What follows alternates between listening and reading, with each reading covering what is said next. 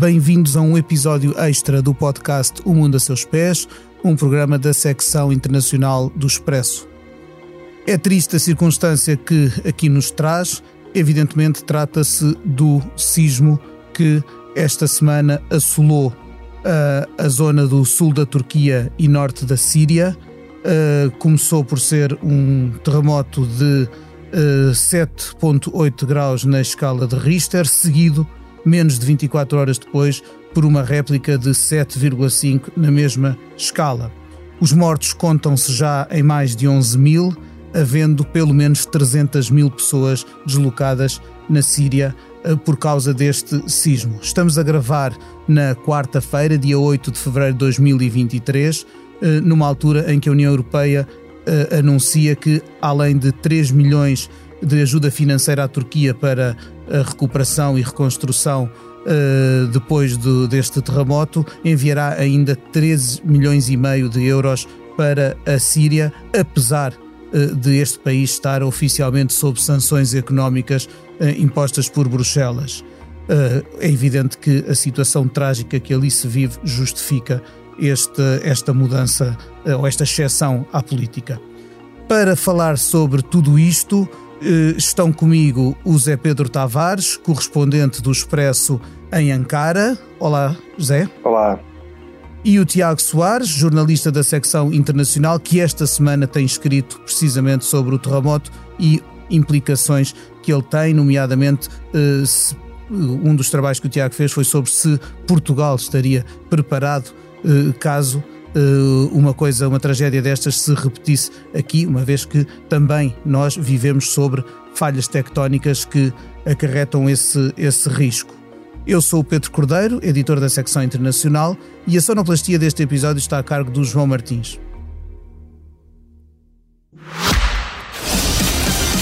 Leia o Expresso em primeira mão, onde quer que esteja. Assine o Expresso Digital e tenha acesso a todos os conteúdos exclusivos e leitura antecipada do semanário às 23 horas de quinta-feira. Apenas 1,35€ por semana, durante dois anos. Todas as vantagens em expresso.pt barra assinatura digital. Expresso. Liberdade para pensar. José Pedro, eh, não estando tu, não tendo, eh, obviamente, ocasião eh, para já de estar na zona afetada por, este, por esta catástrofe, é evidente que os muitos anos que levas de Turquia te levam a ter um, um conhecimento, quer do país, quer das suas pessoas, que, que evidentemente é, é, é precioso num tempo como este. E eu pergunto-te pelo que já conseguiste uh, uh, aperceber-te nestas 48 horas, uh, como é que as coisas, que retrato é que nos traças da Turquia neste momento? Enfim, uma, uma tragédia enorme, um, um, um desastre natural de, de proporções incalculáveis. É, é, é difícil eh, mesmo com algum conhecimento da Turquia, eh, não estando na área afetada, é, é difícil prever ou visualizar o sofrimento e a dor, este sofrimento e dor que se estende a todo o país. O, o, o terremoto afetou, o terremoto primeiro foi um, um, um terremoto violentíssimo, 7.8, 7.5, uh, alguns peritos uh, dizem que poderá ter sido mesmo o mais violento terremoto com epicentro num, numa placa continental ou numa falha continental, terá havido alguns mais fortes uh, nos oceanos. Foi maior que o terremoto de 1999 em Istambul, que vitimou mais de 17 mil pessoas, esse teve um, um eh, uma intensidade de 7.4 na, na escala de, de, de, Richter.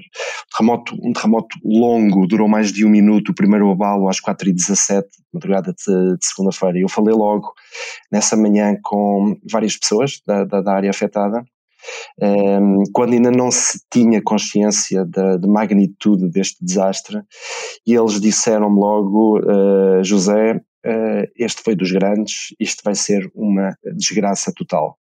Uh, toda a gente na Turquia está habituada a terremotos, uh, a Turquia, como é sabido, é um dos países mais ativos do ponto de vista sísmico, assenta na confluência de três grandes placas, a placa europeia, a placa africana, a placa um, da, das Arábias, há uma série de falhas ehm, eh, e, portanto, todos nós eh, temos vivido bastantes terremotos eh, e, e, há alguma consciência daqueles que são verdadeiramente grandes e toda a gente me disse isso. Foi aterrador, foi medonho, foi longo, foi uma eternidade. Este é dos grandes, ainda não se conhecia o número de vítimas, ainda não se sabia a extensão da, do, do, do, do desastre parece ter sido uma coisa, uma coisa, uma coisa enorme. Outro, outro dado, só para terem uma, uma ideia da, da, da, vastidão da área. Um, entre Hatay, na costa mediterrânica uh, turca, aquele pequeno dente da Turquia que entra, uh, enfim, na Síria, uh, a oeste, e Diyarbakir, uh, no leste, são 500 e, e, poucos quilómetros. Portanto, a área afetada, e isto foi a área de grande intensidade, porque obviamente o terremoto depois sentiu-se uh, em áreas limítrofes com, com menor intensidade, onde houve desabamento de edifícios, mas nesta área estamos a falar de uma área de cerca de 500 quilómetros por 250 quilómetros, sensivelmente dois terços do território de Portugal continental. E este é o grande desafio das equipas de salvamento, das autoridades uh, e de todos. É que não é uma cidade, são 10 grandes cidades. Gaziantep tem mais de 2 milhões de habitantes, uh, um, uh, Diyarbakir tem mais de 1 milhão de habitantes, Adiaman, Malatya, Karamamarash são cidades que têm mais de meio milhão de, de, de, habitantes. Estamos a falar de 10 grandes cidades, estamos a falar de uma área vastíssima. Imagine-se as pequenas vilas e aldeias que estão praticamente esquecidas na, na, nas zonas rurais desta área e onde uh, uh, as equipas de socorro uh, ainda nem sequer chegaram. As pessoas estão, estão enfim, como ao, ao, Deus dará a sua sobreviver como, como, como, como podem. Um, dor e tristeza e uma mobilização extrema nos primeiros dois dias. O país, o Turquia. Muitas eh, mostras de solidariedade, internas e sim, externas? Muitas, muitas, muitas, eh, e o país mobilizou-se. O país mobilizou-se para tratar dos vivos, encontrar sobreviventes uh, neste, nesta tragédia, nos, nos, primeiros dois dias.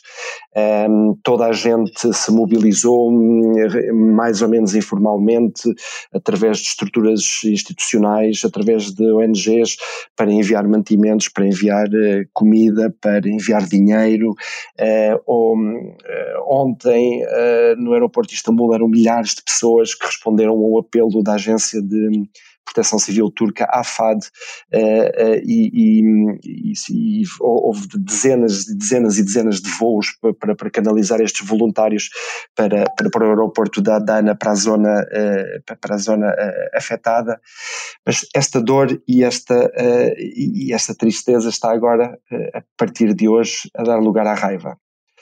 Uh, e, e, vai ser interessante ver como é que isto vai ser uh, gerido, porque uh, obviamente que há falhas na resposta governamental, há falhas na construção, há uma série de perguntas legítimas e relevantes que começam a surgir, não surgiram tanto nos no primeiro dia e meio, porque obviamente primeiro as pessoas estavam em choque e, e, depois as, as, necessidades imediatas eram saber, enfim, saber dos paradeiros dos, dos seus familiares, uh, saber quem está vivo, quem não está vivo, tentar salvar quem ainda está debaixo dos escombros, e estes esforços ainda continuam, mas agora começam, a surgir questões legítimas e começa a aparecer uma enorme raiva. E aqui vamos ver como, como é que o governo responde a isto e os primeiros sinais não são bons. Uh, nas últimas horas, Uh, o Twitter foi uh, severamente limitado na Turquia, o que é, uh, o, o, que é extraordinariamente grave, porque as redes sociais têm sido um dos veículos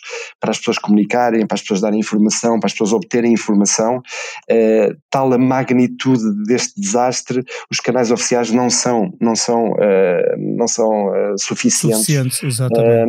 E, e, e, parece que começa agora a haver uma, uma, tentativa de controle da mensagem por parte do governo uh, que, uh, que, está de facto a, a, a, enfurecer a, população. E, e, vamos ver como é que como é claro, que isto... nós já vamos já vamos falar sobre sobre também sobre o impacto político uh, que obviamente este terremoto tem que ter uh, num país uh, como a Turquia e num ano como já vamos ver que é 2023 para a Turquia. Eu chamava agora à conversa o Tiago Soares, que explorou um pouco uh, num trabalho publicado no site do Expresso, uh, a ideia de será que um sismo como este pode acontecer em, em Portugal? Uh, porque nós vemos as imagens, ou lemos os relatos, ouvimos os testemunhos, é, é parece-nos inimaginável, mas o facto é que também nós estamos sobre zonas sísmicas e não, estamos, não estando por isso livres de, de um perigo como este. Tiago, quão preparados estamos ou quão impreparados para uma tragédia destas e ela é realista pensar que, ela, que uma coisa destas pudesse acontecer cá? Olá.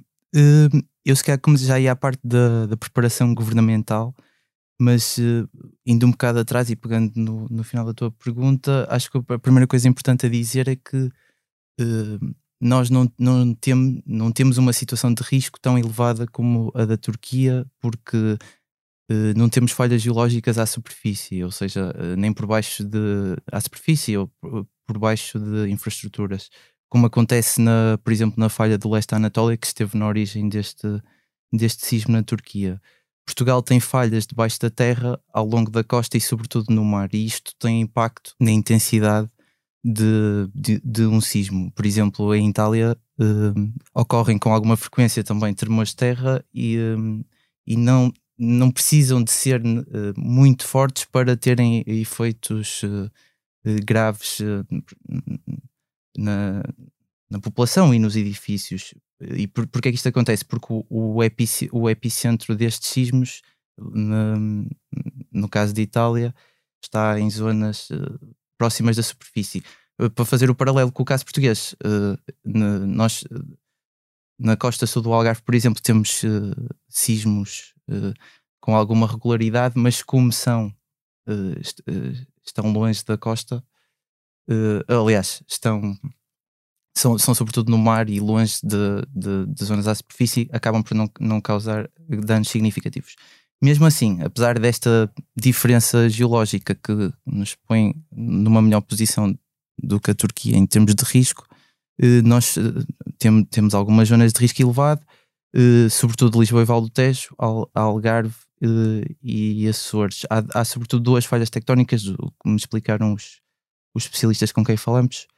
Uh, e, por exemplo, a falha tectónica, a tectónica do Açores e Gil, Gibraltar uh, desencadeou o sismo de, no Algarve de 1969, que matou três pessoas, uh, e cujo epicentro foi no Oceano Atlântico, a cerca de 200 km de Sagres, com uma magnitude 7.9. Eh, portanto, eh, superior a esta Turquia. E, e eh, esta, esta falha tectónica de Açores-Gibraltar também causou o sismo de 1755 em Lisboa, que, como todos sabemos, teve impactos significativos. Pronto, esta é a parte geológica da, da situação portuguesa. Quanto à parte política, e pegando nas realidades de Lisboa, Algarve e Açores, um, um, primeiro dado indicativo, já vou à, à, à, à questão de, de haver dados e preparação neste tipo de, de ocorrências, mas um primeiro dado significativo é que, apesar de não haver muitos trabalhos e muitos números sobre isto, estima-se, os, os, técnicos eh, estimam, e, e, a, autarquia, a autarquia de Lisboa, e agora aqui no caso de Lisboa, a autarquia também tem esta informação, que cerca de 50% dos edifícios da cidade de Lisboa não estão preparados para resistir a um sismo. Portanto, na eventualidade de. Na eventualidade de, de, dele acontecer. De, dele acontecer, as perspectivas não são boas, ou pelo menos esta percentagem indica que, que, que as perspectivas não seriam boas. Um, isto deve-se, lá está, uma, uma boa parte das casas do edificado uh, Lisboeta uh, são casas antigas uh, e, portanto, não obedecem a, a, às, às regulamentações mais recentes uh, de prevenção de sismos. Se quiseres, falo já disso, não sei se. Uh, sim, já podemos lá ir, até porque eu, eu gostava, se calhar faço aqui, vou fazer, aproveitar para triangular com o Zé Pedro, porque uh, temos, temos tu, tu dizias, Zé Pedro, que, tem, que começa a haver alguma tentativa uh, de controlar aquilo que se diz e se comenta sobre, sobre, este, sobre este sismo ou sobre as responsabilidades políticas na preparação ou falta dela.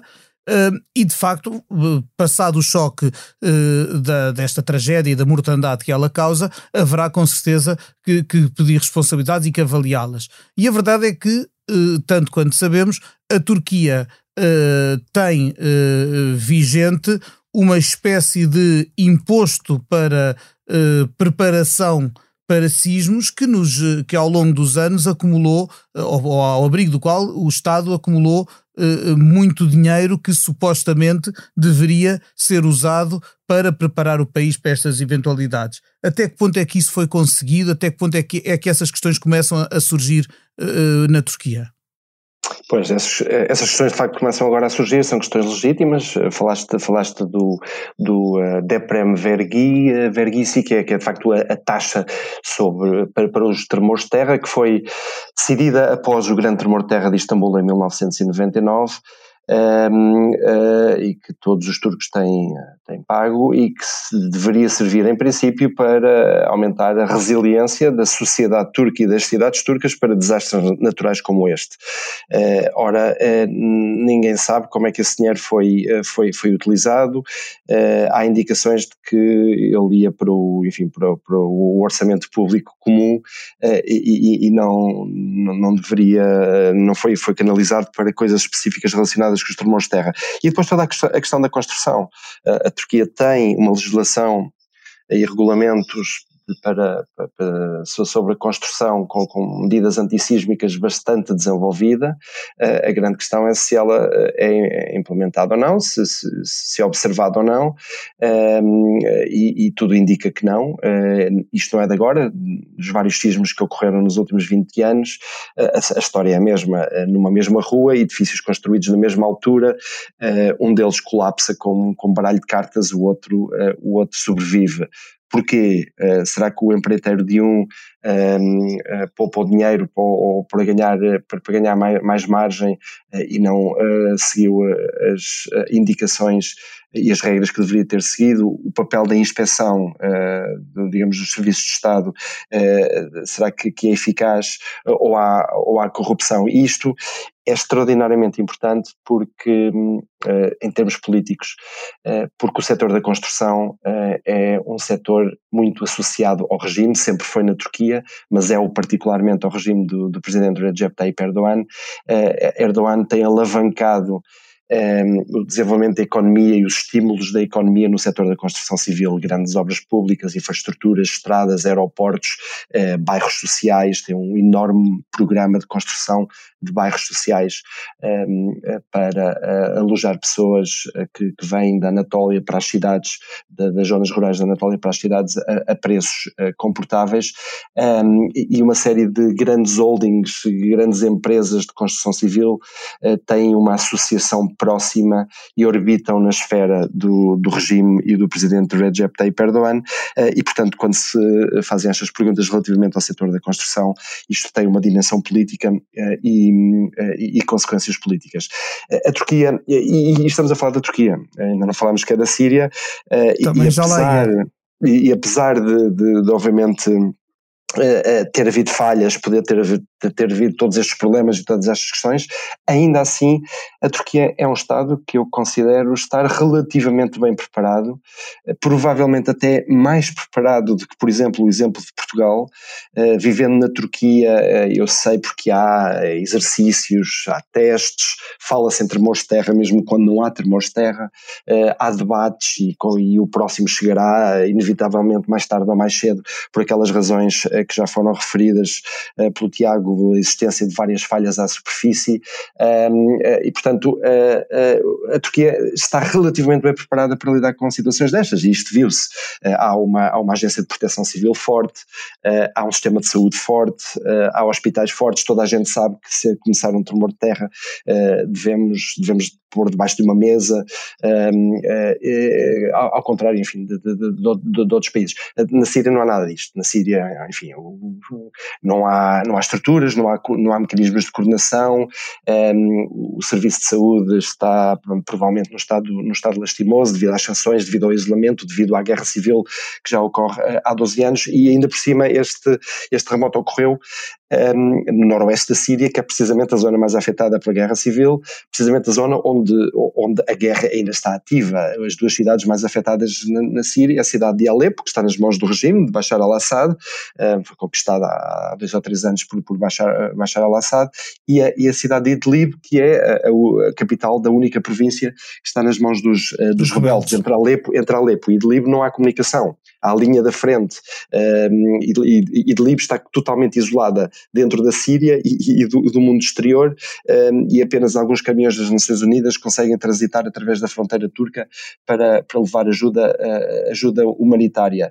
Portanto, é, é, se há falhas e se há problemas, e há, e, e vamos ver as consequências políticas que isto vai ter na, na Turquia, a situação na Síria ainda é muito mais dramática, claro. no sentido que. No momento em que estamos não, perto, perto de assinalar 12 anos de uma guerra civil que o mundo parece quase ter esquecido uh, e em que muitos milhares, centenas de milhares de pessoas uh, se veem agora, a somar aos milhões anteriormente afetados, centenas de milhares vêm-se agora sem casa, obrigados a deslocar-se, com uma, obviamente, representando também uma potencial nova vaga de refugiados que uh, procurarão a sua sorte noutras paragens, nomeadamente europeias.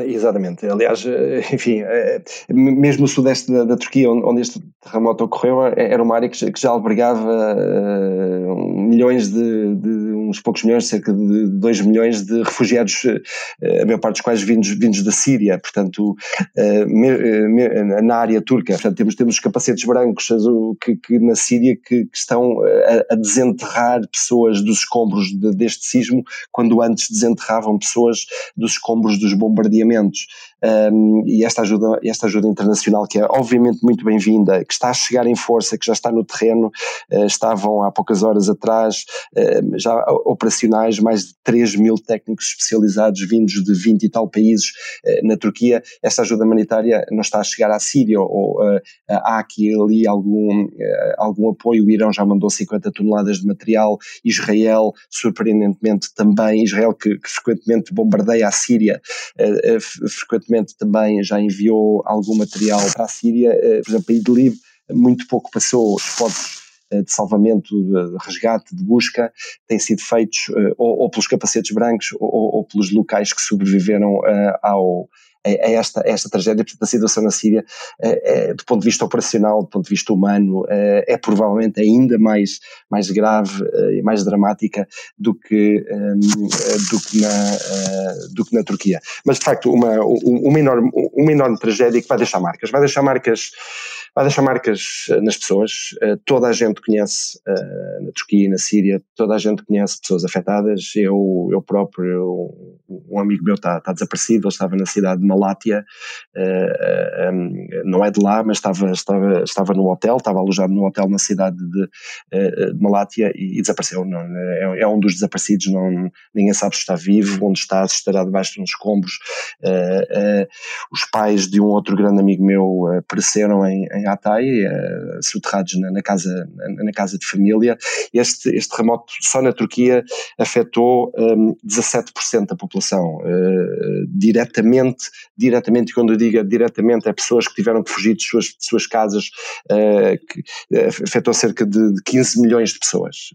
portanto, um em cada cinco turcos. Um, e, portanto, e, e, toda a gente conhece, toda a gente conhece alguém, tem familiares, tem, e, e portanto isto vai deixar marcas, marcas pessoais uh, marcas na sociedade, vai deixar também uh, marcas, uh, marcas políticas, eventualmente haverá as eleições daqui a três meses e meio, tudo depende um pouco da resposta do governo a, esta, a esta situação. Hoje Erdogan fez um discurso um, em que apareceu absolutamente furioso porque, como disse, a dor e o choque estão, estão a dar lugar à raiva, o que é absolutamente normal. As pessoas, enfim, esta é uma tragédia tão, tão grande que, que, que as pessoas sentem-se desesperadas uh, e, e, começam a fazer algumas, começam a fazer perguntas, algumas das quais racionais, outras eventualmente irracionais, uh, mas as pessoas uh, começam a sentir alguma raiva por esta enorme injustiça, por esta enorme tragédia um, e Erdogan hoje não respondeu bem, o presidente turco fez um, um, discurso agressivo, fez um discurso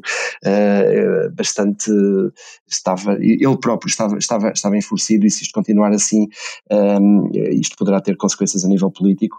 Depois há as consequências eh, geopolíticas a, a mais largo prazo.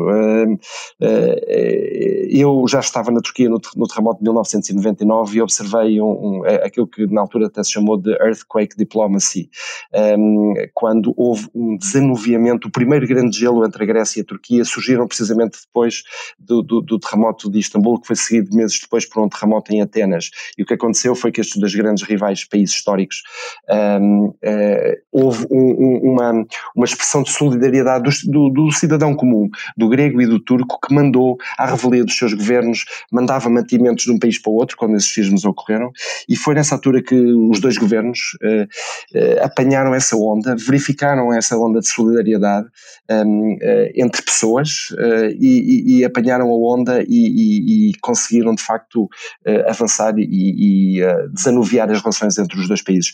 Há potencialidades para isto acontecer.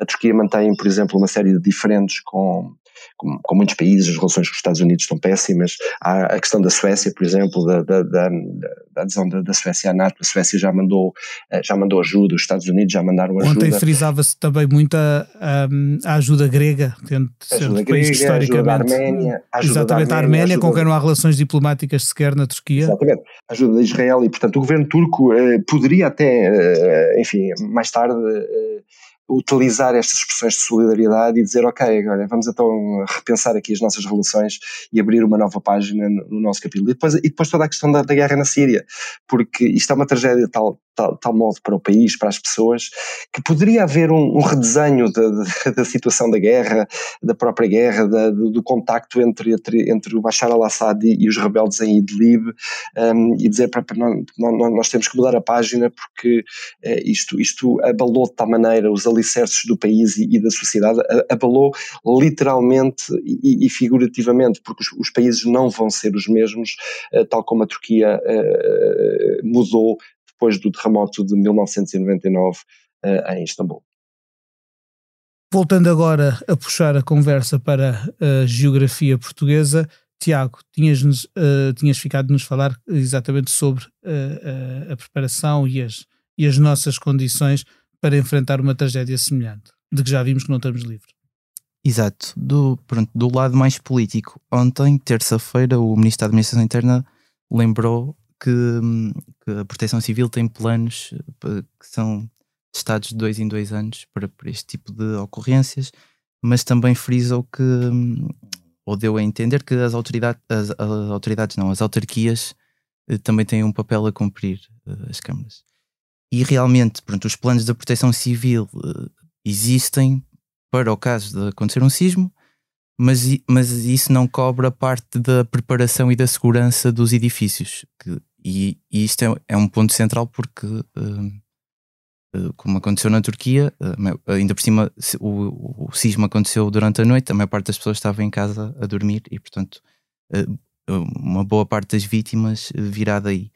Uh, pronto, sobre esta parte política e, e, e, das autarquias, e pegando outra vez no caso de Lisboa que, que referi há bocado, onde apesar de não haver uh, números uh, oficiais, digamos assim, estima-se que ser, cerca de 50% dos edifícios não estão preparados para resistir a um sismo. Uh, Lisboa tem um, um, programa municipal já há vários anos cham, chamado Resiste, que começou ainda no tempo de, de Fernando Medina e que recentemente tem, começado, tem dado sinais de, de acelerar. Portanto, além de ações de sensibilização nas escolas e noutras comunidades para, para informar as pessoas, por exemplo, de, de das vias de saída da, da cidade em caso de sismo, um, a autarquia começou a, a dar formação um, a técnicos, engenheiros, arquitetos um, sobre no fundo, a obrigatoriedade de, de dos edifícios terem um, um, relatório de, de risco de vulnerabilidade sísmica, algo que já é que já que já é uh, já foi aprovado ao nível da União Europeia em 2019 e, e Portugal já transpôs essa, essa legislação. Uh, e desde dos, números que eu, que eu consegui junto de, de fontes da Câmara, eh, desde outubro de 2022, e agora vou recorrer aqui à, à cábula, já foi dada formação a mais de 600 engenheiros, arquitetos, arquitetos e outros técnicos. Uh, para, para executarem o trabalho nas reabilitações dos exercícios. Ou seja, quando é, é, é, vai para ser feita uma reabilitação de um edifício, já, as, o risco sísmico já tem, de, já tem de ser considerado, cumprindo assim a lei. Outra coisa que me parece que poderia ser uh, útil e que julgo que há países onde acontece pelo menos mais frequentemente do que em Portugal é a questão, por exemplo, das, das, próprias pessoas saberem o que fazer, a questão de simulacros. Eu, por exemplo, dou aulas numa escola que, há, que por uh, acaso, há umas semanas fez um, um, um precisamente um simulacro de sismo uhum. para que uh, os alunos saibam o que fazer Exato. quando uh, se isso acontecer. Os alunos e os professores, obviamente, e, e os restantes funcionários.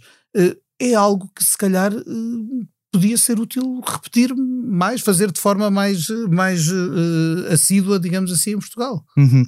Uh, pelo que percebi, a autarquia de Lisboa tem feito esse trabalho com, com, alguma regularidade no Algarve também. As várias câmaras municipais do Algarve, por exemplo, estou-me a tentar lembrar, Lagoa, Faro, Portimão, fazem isso nas escolas com, com alguma regularidade.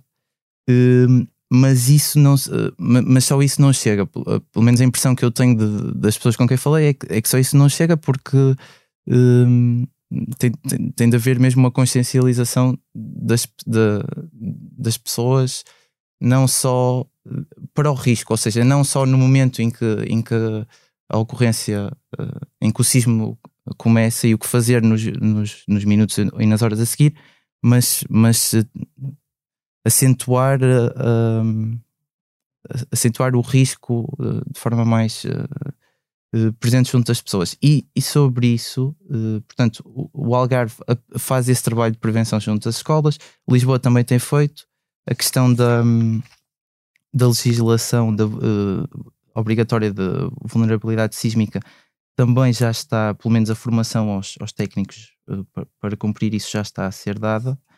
Um, uma coisa uma coisa que eu acho interessante. Ah, o, o, bom aluno, uh, no caso português, de todas estas zonas de risco que Portugal tem, o bom aluno será os Açores, uh, que, que, já estão. É por recoso. Exato. Já estão bastante avançados uh, nesta questão da, da sensibilização dos riscos. um engenheiro civil com quem eu falei ontem dizia-me que há 20 anos o crédito à habitação eh, para comprar casa nos Açores já incluía uh, o reforço sísmico, uma coisa que, que aqui uh, não acontecia há 20 anos e continua a não acontecer, a, a não acontecer agora, pelo menos com a, com a, regularidade desejável. E outra coisa que eu acho, que eu acho interessante um, so, so, sobre isto da proteção dos edifícios é o custo de fazer estas, estas obras, de fazer obras de reforço sísmico. Uh, que as pessoas na Câmara e os, os, técnicos que estão a trabalhar com a Câmara estimam que seja ser, uh, cerca de 5 a 10% do custo total de, de construção de, de, um edifício. Claro que isto não, não tem em conta uh, a gigantesca crise habitacional que nós estamos a viver. Portanto, é sempre um acréscimo e não será para para todas as carteiras, mas eh, do Com ponto certeza. de vista, exato, do ponto, mas do ponto de vista da engenharia civil e da, e da preparação de proteção civil, etc., um, o argumento é que 5 a 10% não é, não é um, uma percentagem muito elevada, elevada para caso um sisma aconteça em Lisboa, no Algarve ou nos Açores. Bem, mas temos sempre a questão do, dos, dos, valores relativos e dos valores absolutos e, da, e, e, do, e, como isso se compara com, as, com a algibeira de cada um, não é? Exato. Um, enfim, um, o nosso tempo está uh, a chegar ao fim, uh, mas uh, há, há, uma informação que eu julgo que será útil darmos aos nossos ouvintes, que é uh, o que fazer se quiser ajudar as, as pessoas que estão afetadas por estes, por estes um, abalos sísmicos na Turquia e na Síria. Temos organizações como os capacetes brancos, que já foram, aliás, nomeados para o Nobel da Paz e que são uma, uma organização que, das que tem mais experiência na Síria em, em apoio às populações civis, a, a Fundação Portugal com a Acnur, que é parceira da Agência da ONU para os Refugiados, a Unicef, um, o Crescente Vermelho, portanto, a organização irmã da Cruz Vermelha nos países uh, de, de, de, população maioritariamente muçulmana, uh, são algumas de várias organizações que estão a, a recolher fundos, a recolher ajuda, uh, e, e, já agora eu deixaria a ressalva de que é bom falar com estas organizações e perceber o que é que é mesmo preciso. Nem sempre temos a noção no nosso, no nosso ímpeto generoso de saber exatamente o que é que é preciso a cada, a cada momento e portanto deixo aqui esta deixo aqui este este apelo todos uh, talvez uh, todos possamos de alguma forma ter solidariedade para com estes povos assolados pela catástrofe natural. Um, terminado este, este tempo e uh, recomendando que sigam no Expresso toda a cobertura sobre o terremoto na Turquia e as suas consequências, nas quais os meus queridos convidados Tiago Soares e José Pedro Tavares uh, estarão certamente um, estarão certamente um, a escrever e a cobrir e a explicar o que se passa. Um, Resta-me agradecer-lhes, agradecer também ao João Martins pela edição técnica deste podcast e, sobretudo, a si que uh, tem estado e está desse lado a ouvir-nos e a seguir-nos uh, todos uh, a cada episódio.